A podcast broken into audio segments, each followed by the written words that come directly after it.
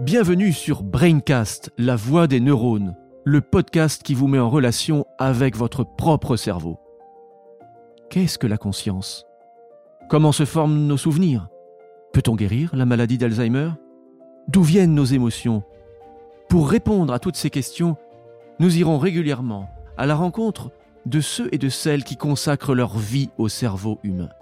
Je veux parler des chercheurs en neurosciences, de ce qu'on appelle les neuroscientifiques.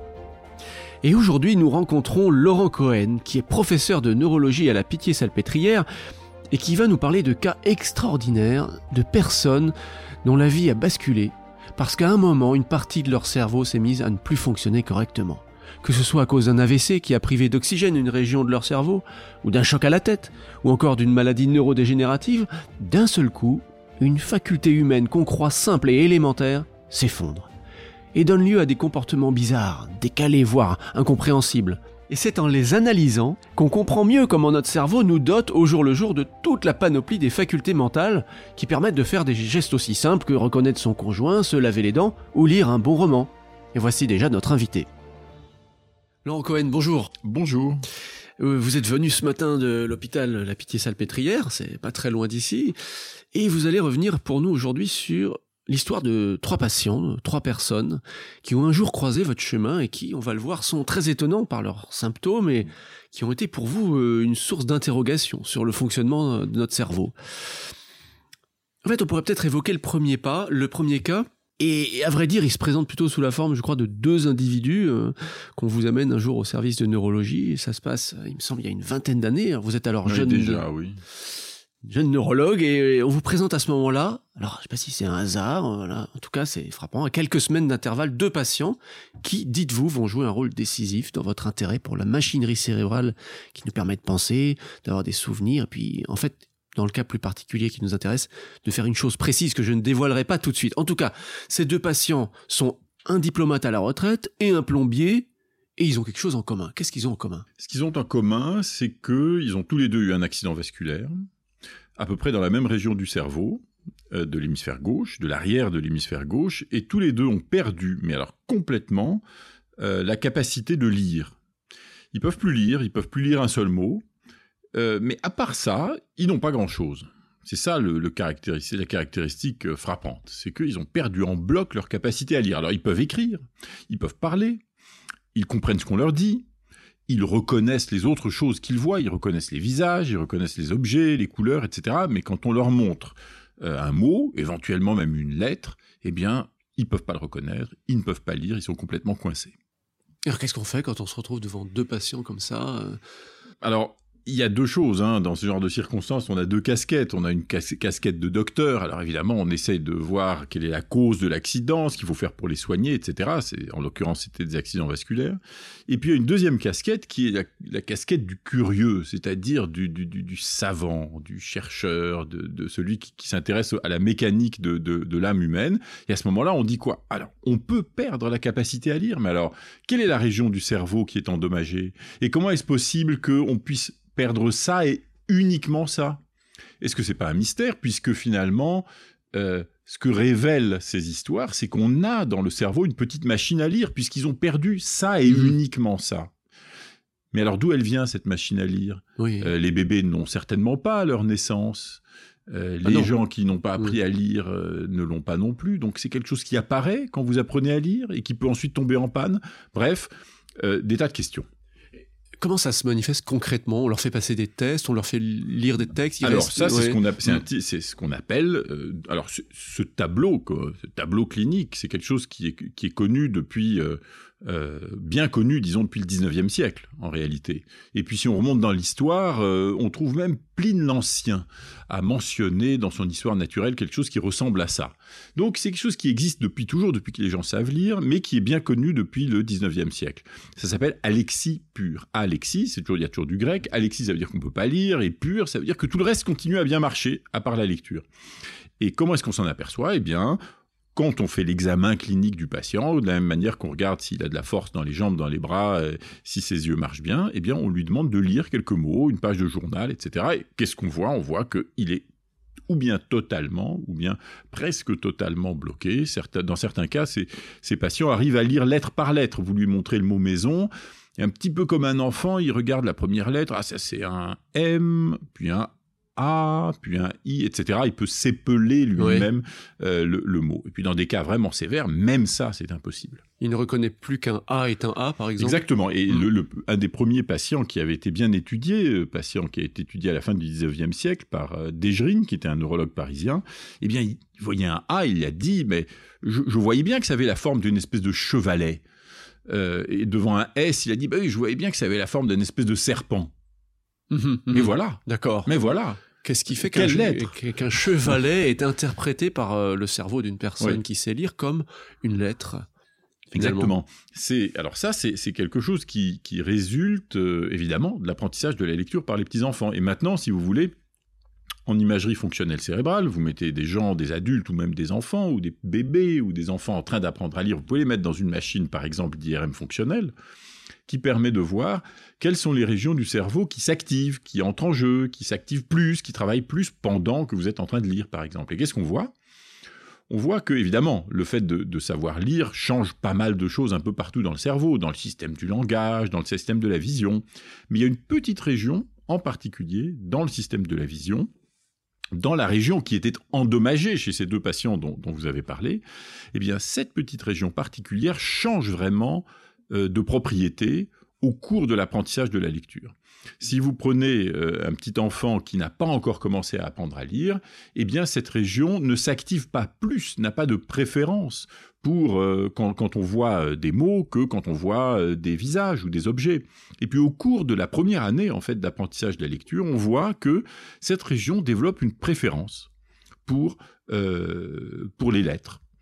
Et euh, c'est une région qui donc devient, d'une certaine manière, le système spécialisé dans la reconnaissance des lettres. Alors évidemment, c'est cette région et pas une autre. Mhm. Donc quand elle est détruite, eh ben, on perd la capacité à reconnaître les lettres. D'accord, donc c'est comme si on était pré-câblé pour savoir lire, ou comment vous voyez les choses? Je pense qu'on est pré-câblé pour reconnaître des objets. Oui. Et qu'on est aussi pré-câblé pour parler de ce qu'on voit.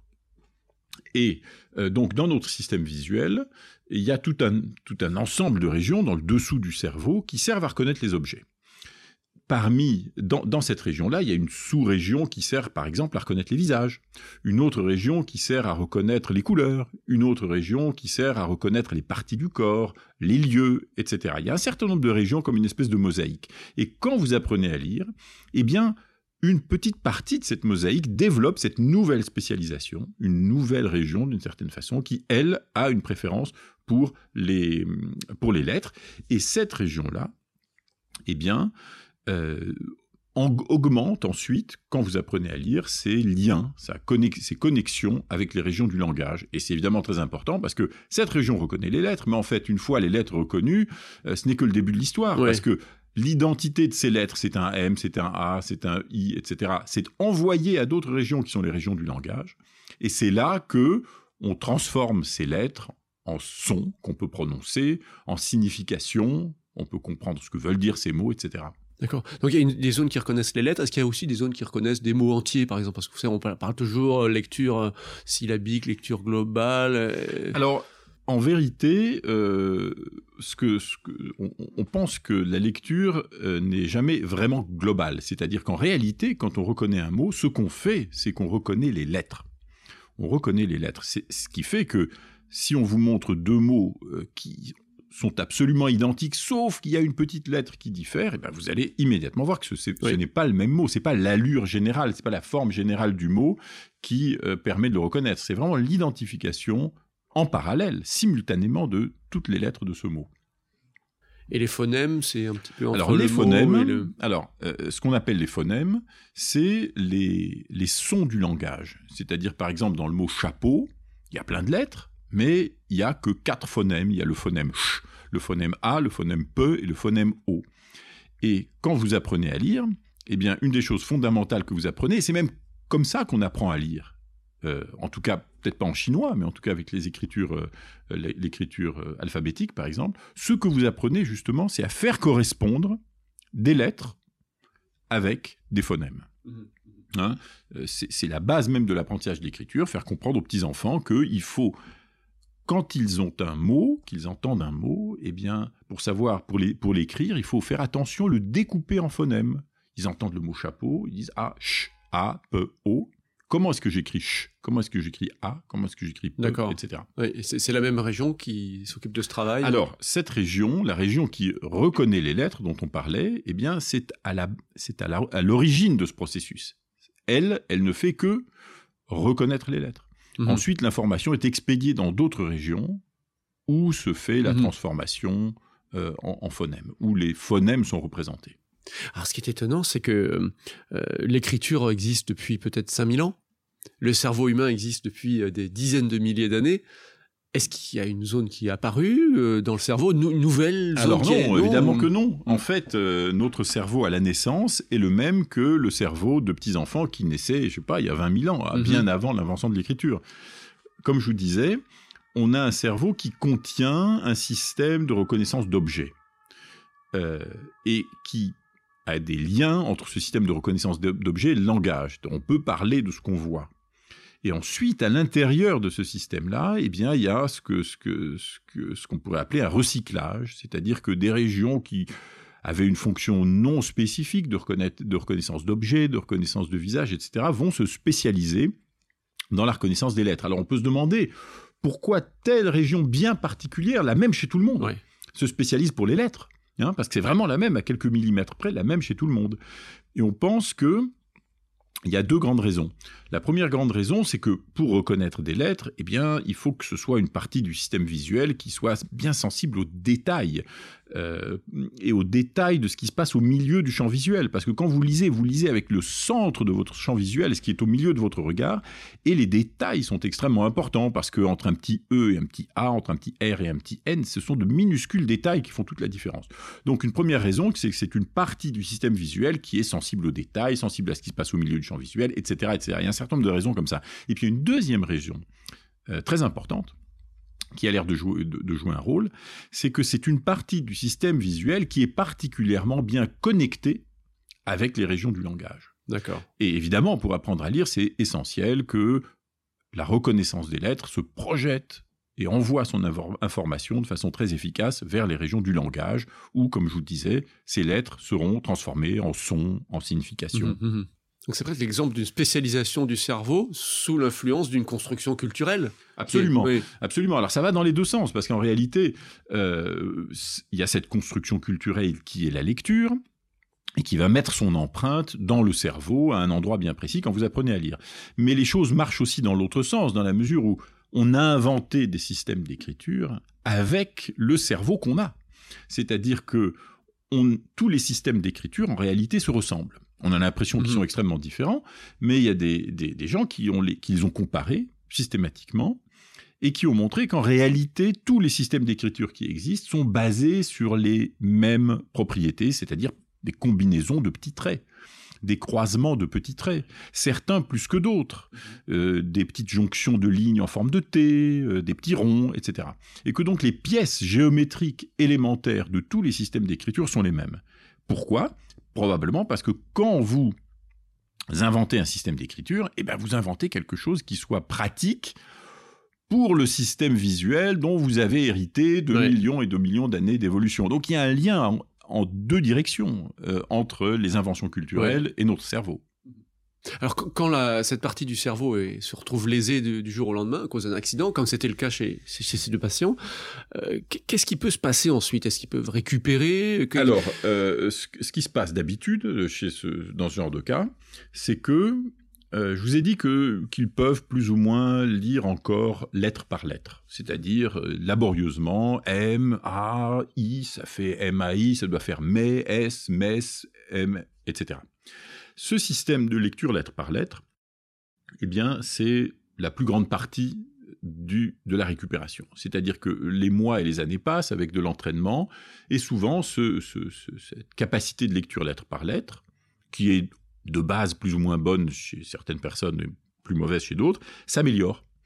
Et donc, euh, la lecture est de plus en plus efficace, mais à vrai dire, souvent, ça reste assez laborieux. Ça reste une lecture lettre par lettre. Ça redevient pas une lecture simultanée de toutes les lettres, très rapide, comme chez les adultes experts qu'ils étaient avant leur accident. Hein. Alors, on a un peu compris comment ça marche, ce système de compensation de lecture lettre par lettre. Et on a fait un travail, par exemple, avec un patient un peu particulier, qu'on a publié il y a, trois ans, je crois. C'est un, c'est un monsieur qui euh, est lui-même, par le plus grand des hasards, euh, un, chercheur dans le domaine de la perception visuelle. Et euh, qui est venu nous voir un jour, Stanislas Dehaene et moi, et qui nous a dit Est-ce que vous ne pourriez pas m'étudier? On pourrait faire ça ensemble, parce qu'il m'arrive un truc incroyable, j'ai eu un accident vasculaire et j'ai perdu la capacité à lire. Et effectivement, on a collaboré avec ce monsieur, qui se trouve travailler en Angleterre dans un centre où ils font de l'IRM. Et donc, il s'est lui-même passé à l'IRM fonctionnel et anatomique euh, huit ou neuf fois en deux ans. Mhm. Et on a étudié l'évolution de son fonctionnement cérébral, de son anatomie cérébrale, au fur et à mesure qu'il récupérait progressivement ah, de son alexie. Mhm. Et donc, comme ça, et puis dans d'autres cas du même genre, mais peut-être un petit peu moins euh, étrange, eh bien, on a pu un peu comprendre euh, les mécanismes de cette récupération. L'idée, c'est qu'il reste euh, des parties intactes, évidemment, du système visuel, qui sont capables de reconnaître pas toutes les lettres d'un mot d'un coup, mais de reconnaître les lettres, une par une, plus ou moins efficacement, un peu comme ils reconnaissent d'autres objets.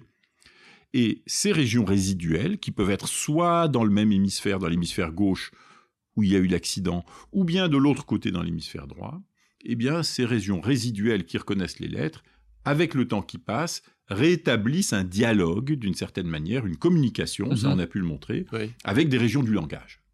Ça, on le voit en Et ça, on le voit. On le voit avec le temps qui passe qu'il y a une augmentation de la communication entre ces régions visuelles intactes et le système du langage qui donc permet de euh, s'épeler à soi-même les mots et récupérer l'information d'une façon plus ou moins laborieuse.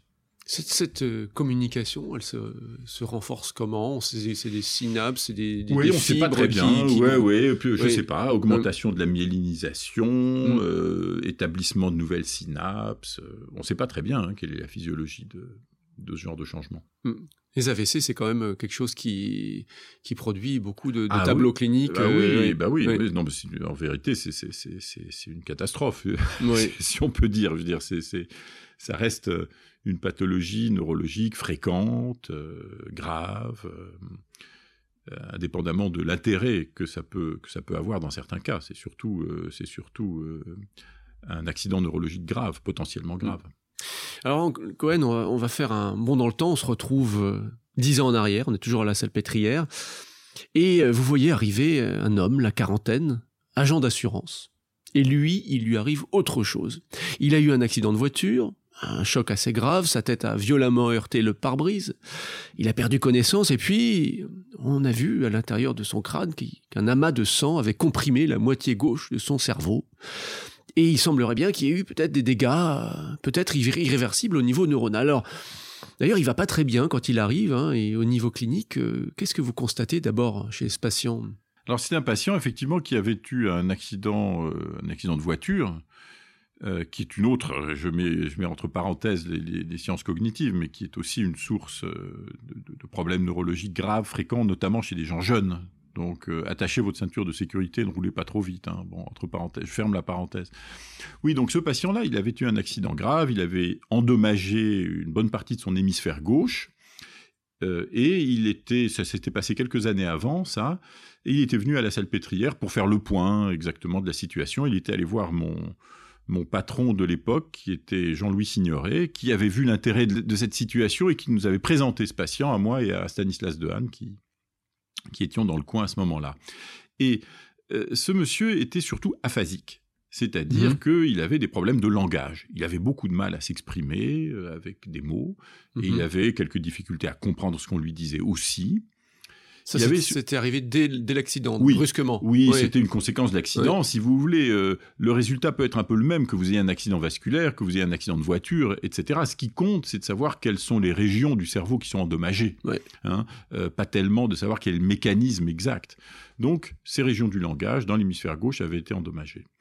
Et il y avait quelque chose qui nous, a, qui nous est apparu assez frappant, assez vite, c'est que d'un côté, il était très aphasique, mais d'un autre côté, avec les chiffres, quand on lui demandait de lire des nombres, par exemple, etc., il avait l'air de ne pas être si mauvais que ça. On avait l'impression que les nombres, d'une certaine manière, s'en sortaient un petit peu mieux. Et donc on a fouillé, euh, c'était un sujet qui nous intéressait à l'époque, on a fouillé sa capacité à manipuler des nombres, à faire des calculs mentaux, à lire des nombres, à écrire des nombres, etc.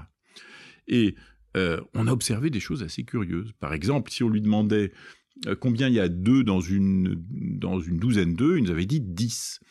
Il y a combien de pattes à un cheval? Je crois qu'il avait dit 5. Euh, il y a combien de jours dans l'année? Il avait dit 350.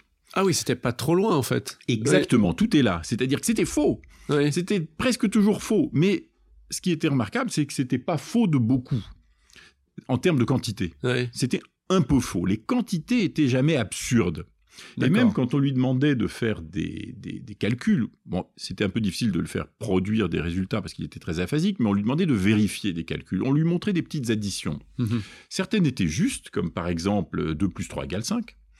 D'autres étaient un peu fausses, comme par exemple 2 plus 3 égale 6. Mhm. Et puis d'autres étaient très fausses, comme par exemple 2 plus 3 égale 9. Très fausses, je veux dire fausses de beaucoup, une grande quantité. Et ce qu'on a vu, c'est que dans cette tâche-là, par exemple, eh bien, il était parfaitement capable de dire que 2 plus 3 égale 9, c'était pas bon.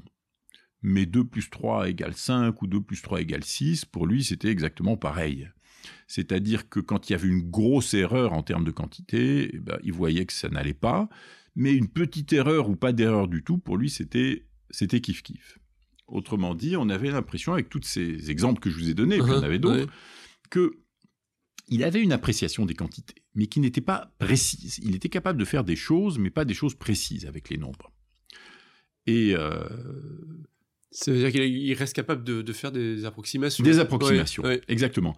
Et, ça a été un des, un des ingrédients qui euh, a été, euh, avec d'autres observations et puis d'autres genres de données, euh, qu'on a un peu développé par la mhm. suite, et qui a donné ce qu'on a appelé le triple code. Qu'est-ce que c'est que Le triple code. Euh. une théorie, enfin, c'est même pas une mhm. théorie, il faut pas, faut pas exagérer, mais enfin, le triple code des nombres. Ça veut dire que quand vous connaissez un nombre, vous connaissez le nombre 27 par exemple, eh bien en fait, vous connaissez quoi? Vous connaissez au moins trois genres de choses, trois représentations dans votre esprit de ce nombre, dans votre cerveau. Première représentation, c'est des mots. 27, c'est des mots, comme d'autres, vous les entendez, vous les entendez, vous pouvez les prononcer, etc. Deuxième chose, un peu particulière, vous pouvez les représenter comme chiffres arabes. C'est-à-dire que ça se note d'une manière tout à fait particulière. Les mots normaux, on ne peut pas les noter comme ça. Mhm. Un 2 et un 7 assis l'un à côté de l'autre, ça fait 27. Ça, c'est un truc spécial, une notation spéciale pour les nombres. Et puis, il y a une troisième représentation qui est elle aussi tout à fait spécifique au nombre, qui est la quantité. La quantité correspondant à 27, c'est beaucoup plus que 2, c'est la moitié à peu près de 50, c'est un peu plus que... Voilà, voilà, la quantité. Et donc, l'idée, c'est que ces trois représentations des nombres, comme mots, comme chiffres arabes et comme quantité, il y en a quelques autres aussi, mais disons ces trois représentations de base, eh bien, reposent sur des systèmes cérébraux différents. D'accord. Et euh, que donc on peut avoir des pannes qui touchent plus ou moins telle ou telle représentation des nombres. Et par exemple, notre, notre agent d'assurance, là, eh bien, il était aphasique. Donc les nombres représentés sous forme de mots, c'était un gros problème. Or, il se trouve que c'est quand vous représentez les nombres sous forme de mots ou de chiffres, sous forme de symboles en d'autres termes, que vous pouvez faire des calculs exacts. Vous avez besoin de ça pour faire des calculs exacts. Et ça, ça ne marchait plus chez lui. En revanche, la représentation des quantités, qui elle, par nature, est un peu approximative, ça continuait à marcher plus ou moins et il pouvait faire ces manipulations euh, approximatives. Et ça, ça montre bien un peu le, D'accord, donc sa perception des quantités, par exemple, si je remplis une éprouvette avec un, je sais pas, 300 grammes de sucre, euh, chez, chez, lui, ça marchait comme chez nous. Oui, oui, d'accord. Et, ce, que vous dites là, en fait, que par exemple, euh, un tas de sucre, un tas de cailloux, un certain nombre de pommes, de poires, etc., non seulement ça marchait chez lui comme chez nous, mais c'est aussi comme ça que ça marche chez tous les animaux. Ah et chez les bébés nouveau-nés aussi. Parce que ce qui se passe, c'est que, euh, si vous voulez, nos capacités arithmétiques, c'est une espèce de bricolage qui est fait par la combinaison de plusieurs euh, facultés, si vous voulez. Il y a d'une part quelque chose de très général qui est ce que je vous disais, cette capacité à se représenter des quantités, des nombres de choses, de façon un peu approximative. Et ça, ça se trouve chez les adultes, vous pouvez facilement dire euh, avec une certaine précision que dans tel tas de cailloux, il y a plus de cailloux que dans tel autre tas de cailloux. Mais ça, c'est pas du tout notre spécialité. C'est-à-dire que les singes ont la même chose, les lions, les chimpanzés, les cafards, les grenouilles, les oiseaux. Ça peut peut-être jouer un rôle pour eux, d'ailleurs, pour évaluer des réserves. Absolument, c'est essentiel. Donc, est-ce que vous allez vous diriger dans telle direction, dans telle autre direction? Les chimpanzés, on sait que quand il, quand il, quand il y a une troupe de, de chimpanzés qui sont en nombre à peu près supérieur à une fois et demie leur propre troupe, ils fichent le camp. Ah, d'accord. Et donc, il faut estimer les quantités. Donc, c'est extrêmement utile. Et donc, il y a une capacité universelle, finalement, à apprécier les quantités qu'on a pu montrer chez des enfants de deux jours de vie, d'ailleurs. Qui, voilà. D'accord, c'est très précoce. C'est très en place dès le début. C'est en place dès le début. Mhm. Donc, il y a ça. Mais par ailleurs, chez les êtres humains, en tout cas chez les êtres humains qui ont développé des systèmes de comptage et d'arithmétique comme euh, comme c'est le cas euh, chez nous, eh bien, on rajoute, on apprend à compter, on apprend à mettre des étiquettes qui sont les noms des nombres, des étiquettes qui sont les chiffres sur ces quantités. Et ça, c'est ça passe d'un système approximatif à un système tout à fait précis. Et vous pouvez me dire que 5319, euh, c'est plus que 5318. Alors que si vous voulez, voyez un tas de 5319 cailloux et un tas de 5318 cailloux, vous serez incapable de faire la différence. Bien sûr. Donc, il y a cette capacité de langage, de manipulation de symboles qui rajoute une précision mhm. et qui permet là-dessus d'élaborer des calculs compliqués. Parce que faites des multiplications, des extractions de racines carrées, vous n'y arriverez pas avec des tas de cailloux. Alors j'ai deux questions. Est-ce qu'il existe des patients chez qui la capacité d'approximation euh, est touchée? Et pas la capacité de dénombrement précis C'est une très bonne question et euh, autant c'est euh, assez fréquent d'avoir ce que je vous ai dit, c'est-à-dire des problèmes avec les symboles exacts, les calculs exacts, etc., mais quand même une approximation qui marche, c'est beaucoup plus difficile de trouver des exemples du contraire, en réalité, probablement mmh. parce que les, les capacités de, représentation des quantités sont beaucoup plus distribuées entre les deux hémisphères, entre l'avant et l'arrière du cerveau, etc., etc. Donc c'est difficile que, ce soit perdu de façon sélective. Mais enfin, on a quand même pu étudier quelques patients. je me souviens par exemple d'un patient qui, euh, lui, avait ses capacités symboliques, ses manipulations exactes de quantités qui étaient préservées. Il connaissait ses tables de multiplication, il pouvait lire des nombres sans aucune, sans aucune erreur. Euh, il pouvait faire mais il y a, dès qu'il fallait manipuler les quantités, il était en difficulté. Par exemple, même des soustractions très simples. Si je vous demande par exemple de faire 11 euh, moins 3, eh bien, vous n'avez pas de réponse connue par cœur. 3 x 5, 15, vous n'avez pas besoin de manipuler de quantité, vous savez par cœur mhm. la réponse 3 x 5, 15. 11 moins 3, vous ne le connaissez pas par cœur. Donc vous allez devoir faire des manipulations de quantité. Mhm. Et euh, ce monsieur, eh bien, euh, dans des soustractions du genre 8 euh, moins 4, eh bien, il était complètement perdu, il pourrait répondre 7, 9, etc. Et il avait du mal donc dans des tâches comme ça de, de, ah quantité. C'est pas c'est pas fréquent. Mhm. L'autre question que je me pose, c'est euh, ce que vous avez dit, ça semble indiquer que euh, la capacité de dénombrement précise fait quand même appel en partie au langage. Oui. Euh, et du coup, est-ce qu'on a aussi des cas où vous avez par exemple des personnes qui ont des problèmes de langage, d'aphasie profonde, mais qui gardent la capacité de dénombrement et de calcul précis symbolique et vice-versa? Est-ce qu'on peut avoir le calcul symbolique Il y a des dissociations. Alors, il y a des dissociations entre le langage en général et les mathématiques et le calcul. C'est mhm. vrai, il y en a à différents niveaux. Par exemple, on parlait tout à l'heure d'Alexis pur, hein, euh, reconnaissance des lettres eh bien, même à ce niveau-là, il y a des dissociations, c'est-à-dire que parmi les patients qui ont ce genre d'alexie, eh bien, certains, dont par exemple un des grands patients qui a été décrit au XIXe siècle par, par eh ont une préservation de leur capacité à reconnaître les chiffres. Ils peuvent plus reconnaître les lettres, ils peuvent mmh. reconnaître les chiffres. Le, patient dont je vous disais, il prenait le, il disait un A, ça a l'air d'un chevalet, mais je sais pas ce que c'est. Lui, il était parfaitement capable de reconnaître 1, 2, 3, 4, 5 quand c'était écrit en chiffres arabes. Et il y a plein d'autres niveaux comme ça où il y a des dissociations euh, entre le langage en général et euh, les et les, nombres. Et puis il y, a, des dissociations aussi, non pas euh, chez des patients, mais entre, entre civilisations, disons, ou entre sociétés. Euh, par exemple, euh, chez nous, on a développé un langage mathématique précis. On est capable de compter précisément aussi haut qu'on veut. Mhm. Il y a des nombres, il y a des noms de nombres. Mais il y a d'autres euh, sociétés, par exemple dans la, en Amazonie, et ça a été étudié, ça, euh, des, ça a été étudié chez les Munduruku, par exemple, qui n'ont presque pas de nom de Mhm. ils ont des noms de nombres, ils peuvent compter 1, 2, 3, c'est déjà utilisé de façon un peu floue, et puis ensuite il y a une poignée, et puis beaucoup, voilà. Et puis le mhm. vocabulaire des nombres s'arrête là. Autrement dit, eux, quoiqu'ayant naturellement un langage euh, tout à fait comme nous aussi développé, eh bien le langage n'a pas envahi d'une certaine manière le domaine des nombres. Oui. Autrement dit, quand il s'agit des quantités, eh bien, il fonctionne toujours et uniquement de cette manière un peu approximative que j'ai décrite tout à l'heure. C'est-à-dire, si vous leur demandez de comparer des tas de cailloux, ils vont faire exactement comme vous, ni plus ni moins bien. Mais quand il s'agit de faire des calculs exacts, là, euh, ils n'y arriveront pas, ils continueront à faire des calculs approximatifs, et ça a été montré, par exemple, vous leur montrez trois cailloux qui entrent dans une boîte de conserve, puis un caillou qui se rajoute en plus, vous vous dites, bah, il y a exactement quatre cailloux là-dedans, eh bien, eux, ils vont pas dire exactement quatre. Des fois, ça va être quatre, des fois, ça va être cinq, des fois, ça va être trois. Le triple code, donc trois représentations pour les nombres. Vraiment, c'est quelque chose qu'on n'aurait pas deviné sans les apports de la neurologie. Merci beaucoup. Je voudrais euh, aborder euh, pour la fin de cet entretien quelque chose qui se situe très loin des lettres et des nombres. C'est un patient singulier euh, que vous avez examiné il y a quelques années et à qui il était arrivé quelque chose de difficilement qualifiable. Cette fois-ci, c'est sa vie intime qui bascule.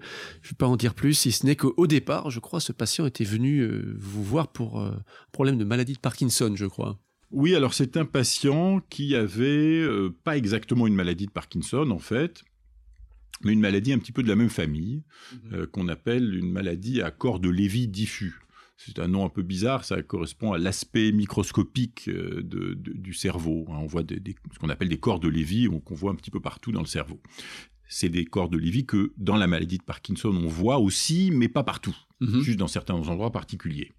Bref, c'est une maladie qui peut donner un petit ralentissement des mouvements, etc., mais qui donne aussi, euh, qui peut donner des troubles intellectuels un petit peu spéciaux. Et notamment, euh, ce monsieur-là, euh, présentait un phénomène assez curieux qui avait été raconté par sa femme. Et puis lui, il a bien voulu s'expliquer là-dessus, c'est que il avait l'impression que de temps en temps, pas tout le temps, mais que de temps en temps, sa femme était remplacée par un sosie. Et oui, c'est-à-dire qu'il disait, bah oui, euh, euh, ma femme là que, vous voyez là à côté de moi, et eh bien de temps en temps, eh bien il y a une dame qui vient quand ma femme n'est pas là, qui vient à la maison et euh, voilà, qui reste avec moi. Euh, et c'est incroyable comme cette dame ressemble à ma femme. D'accord, un double. Un double. Un double. Alors évidemment, euh, il ne voyait jamais les deux en même temps. Ce qui se passait, c'est que de temps en temps, il avait l'impression que sa femme n'était pas sa femme.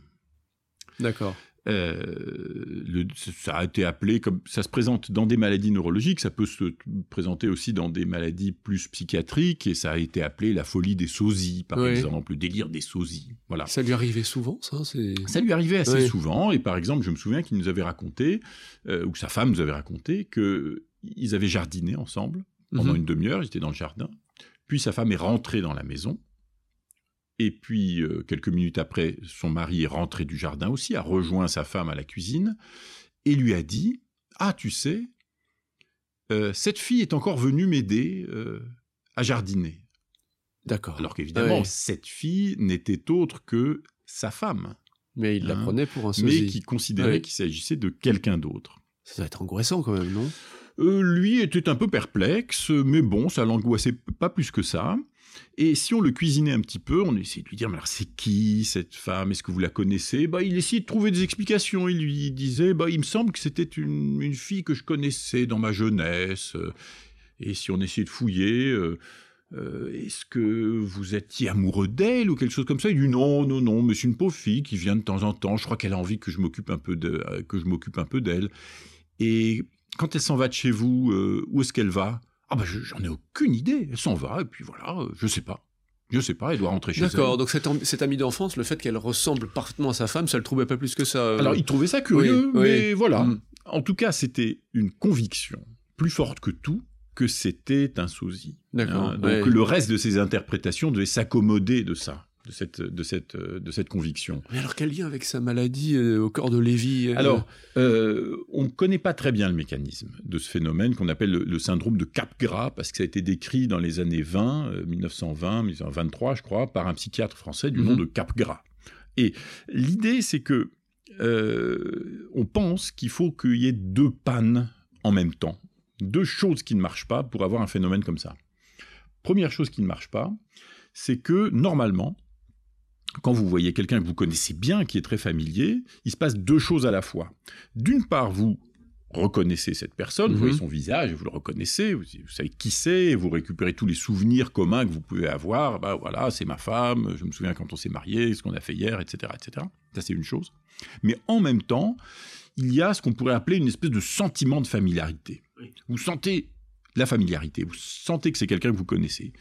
Et normalement, les deux choses vont en même temps Oui. sont simultanées. Alors, on a tous des expériences où elles sont un peu dissociées, ces deux choses. Par exemple, vous pouvez euh, rencontrer euh, dans la queue au cinéma un type, et puis vous dites, Moi, je le connais, mais je le connais, mais je le connais, mais je connais bien cette tête. Bien Et sûr. ouais. pas Ouais. savoir, et pas retrouver qui Mhm. c'est. Mhm. Donc vous voyez qu'on peut avoir par exemple de la familiarité sans retrouver de qui il s'agit. Donc ces deux choses, familiarité et connaissance, peuvent être séparées potentiellement. Oui. Et on pense que dans la situation du syndrome de Capgras, c'est un peu le contraire. C'est-à-dire que le monsieur reconnaît sa femme, il, il reconnaît le visage de sa femme, les habits de sa femme, voilà, mais il n'a pas le sentiment de familiarité. Il n'a pas le sentiment de familiarité qui résulte d'un autre mécanisme cérébral que la reconnaissance. Donc ça c'est le premier ingrédient, reconnaissance sans familiarité. Donc il se, il se dit c'est c'est la tête de ma femme, mais je ne ressens pas le sentiment Oui. habituel, donc. Alors donc donc donc voilà. Alors ensuite, il y a plusieurs explications. Donc ensuite, on cherche une explication. Il cherche une explication. Qu'est-ce qui se passe pour que j'ai pas Mhm. ce sentiment que c'est ma femme alors que je reconnais ma femme? Alors à ce moment-là, il y a plein d'explications qui sont possibles. Une explication, c'est de dire ah bah oui c'est ma femme, mais qu'est-ce qui m'arrive? Je sais pas moi, je l'aime plus, je m'en Ouais, fiche, je sais ouais. pas. Et puis il y a une autre explication qui est c'est pas ma femme. C'est une explication très simple, tout à fait évidente. Oui, Je oui. reconnais un visage, mais j'ai l'impression que ce n'est pas ma femme. Donc ce n'est pas ma femme. Donc c'est un sosie. Et j'essaye de broder. Alors, le problème, c'est que cette explication est absurde. C'est-à-dire, Évidemment, c'est que c'est pas que c'est pas un sosie. Qu'on va envoyer dans pas- le jardin. que voilà, non, c'est évidemment de pas sens, vrai. oui. Et donc là, on a la Mm. deuxième panne qui intervient, c'est qu'on pense que ces patients ne sont pas capables de confronter leur théorie, en l'occurrence que c'est pas ma femme, Mhm, mhm. À la vraisemblance, à ce qu'on sait du monde en général, que ça n'arrive pas, que, que les, les gens soient remplacés par des sosies comme ça. Donc, il accepte d'une certaine manière cette interprétation absurde, mais très efficace, parce qu'effectivement, si c'est pas sa femme, d'une Mhm, certaine mhm. manière, c'est pas étonnant qu'il ait pas l'impression que ce soit sa femme. Et donc, on pense qu'il y a ces deux pannes simultanées. D'une part, un défaut de familiarité, Oui. et d'autre part, un défaut de rejet des explications absurdes, qui peut-être résulte d'un mauvais fonctionnement des régions frontales droites du cerveau. Donc on pense qu'il faut qu'il y ait à la fois un problème temporal droit, dans le lobe temporal droit, et dans le lobe frontal droit. C'est un peu théorique parce que en réalité, on n'a pas tellement de preuves de tout ça. Ce qui Mhm. est sûr, c'est que quand il y a des caps gras, des syndromes de cap gras, qui viennent chez des gens qui ont des maladies non pas un peu diffuses comme la maladie à corps de Lévy de ce patient, mais des maladies bien délimitées du cerveau, par exemple des accidents vasculaires, Oui. c'est toujours des lésions de l'hémisphère droit qui, qui causent ça. Toujours des lésions de l'hémisphère droit. Voilà. Donc on comprend un peu, mais on n'est pas très sûr de bien comprendre ce qui se passe quand même. C'est-à-dire que ces lésions, par exemple, euh, abîmeraient la zone de re- qui, qui donne naissance au sentiment de familiarité, c'est Oui. ça? Oui. Et on se retrouverait simplement avec Oui. la reconnaissance. La reconnaissance de- plus, la cap- plus Mhm. le, le défaut de- de- de- d'accepter une explication qui tient pas debout. Et qu'est-ce qui se passe, par exemple, si on a le sentiment de familiarité, mais que la zone de reconnaissance euh, visuelle du visage est abîmée c'est- Alors, il y a, si vous voulez, le- le- le- l'exemple que je vous ai donné tout à l'heure de l'alexie pure, où vous pouvez plus reconnaître les lettres et les Ouais. mots écrits, c'est une lésion à un endroit bien particulier dans l'hémisphère gauche. Si vous regardez exactement la même région, ou presque exactement la même région, dans l'hémisphère droit, de l'autre côté, eh bien, si vous avez une lésion là, vous pouvez avoir ce qu'on appelle une prosopagnosie. La prosopagnosie, c'est l'incapacité à reconnaître les visages. C'est Mhm. une incapacité à reconnaître les visages Et quelqu'un qui est prosopagnosique, eh bien, euh, là aussi, je me souviens d'histoires, c'est pas fréquent, hein, mais euh, d'un patient qui s'était réveillé le matin, qui était allé à la salle de bain, qui s'était regardé dans la glace, et il a vu dans la glace un visage qui ne lui disait plus rien. Alors évidemment, il savait que c'était lui, puisque c'était un miroir, mais c'était le visage d'un inconnu. Il est retourné dans sa chambre, il a vu sa femme, c'était le visage d'une inconnue. Mais il a reconnu le collier qu'avait sa femme, par exemple. Et lui, ça lui est venu euh, brusquement? En l'occurrence, dans cet exemple-là, c'était un accident vasculaire, donc ah c'est venu brusquement pendant la nuit, il s'en est aperçu le matin. Mais il y a aussi des prosopagnosies de développement, c'est-à-dire des gens qui sont toujours comme ça, qui, naissent comme ça, et puis qui restent comme ça, qui ne peuvent jamais reconnaître les visages. Ça existe aussi, c'est pas exceptionnel d'ailleurs. Et, peut-on dans ce cas-là, malgré tout, éprouver de la familiarité? Alors, il y a des choses qui ont été montrées sur le fait qu'au moins certains patients qui, de façon explicite, n'arrivent pas à reconnaître les visages, de façon consciente, etc., etc., peuvent quand même, avec des méthodes expérimentales un peu plus subtiles, on peut montrer que, quand même que leur cerveau traite de façon différente les visages qu'ils connaissent et mhm. les visages qu'ils connaissent pas. Par exemple, on a pu montrer chez certains patients au moins que on leur montre des visages qu'ils ne reconnaissent pas, des visages célèbres, de gens célèbres qu'ils ne ah, reconnaissent pas, mhm. et on essaye de leur apprendre comment s'appellent ces visages, comment s'appellent ces personnes? On leur montre le visage d'Emmanuel Macron, ils ne le reconnaissent pas, mais on leur apprend que ce monsieur s'appelle Macron. Mhm. On peut leur apprendre comme ça. Ou bien on peut apprendre, essayer de leur apprendre que ce visage s'appelle Édouard Balladur. Donc apprendre un mauvais nom correspondant au visage. Et on s'aperçoit que certains patients apprennent plus facilement le vrai nom oui, que un nom qui n'est pas le vrai nom. Autrement dit, qu'il leur reste dans le cerveau des traces. Oui, émotionnelles ou... Émotionnelles ou mmh. autres, je ne sais pas, mmh. euh, de la connaissance de qui c'est quand même, ce visage qu'ils ne reconnaissent pas consciemment. Alors ce pauvre monsieur euh, qui croyait que sa femme était remplacée par une autre, euh, comment il a évolué?